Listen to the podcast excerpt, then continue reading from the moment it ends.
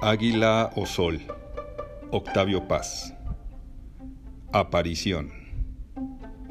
Vuelan aves radiantes de estas letras. Amanece la desconocida en pleno día, sol rival del sol, e irrumpe entre los blancos y negros del poema.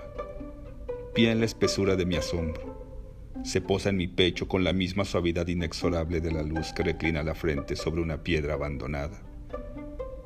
Extiende sus alas y canta su boca es un palomar del que brotan palabras sin sentido, fuente deslumbrada por su propio manar, blancuras atónitas de ser.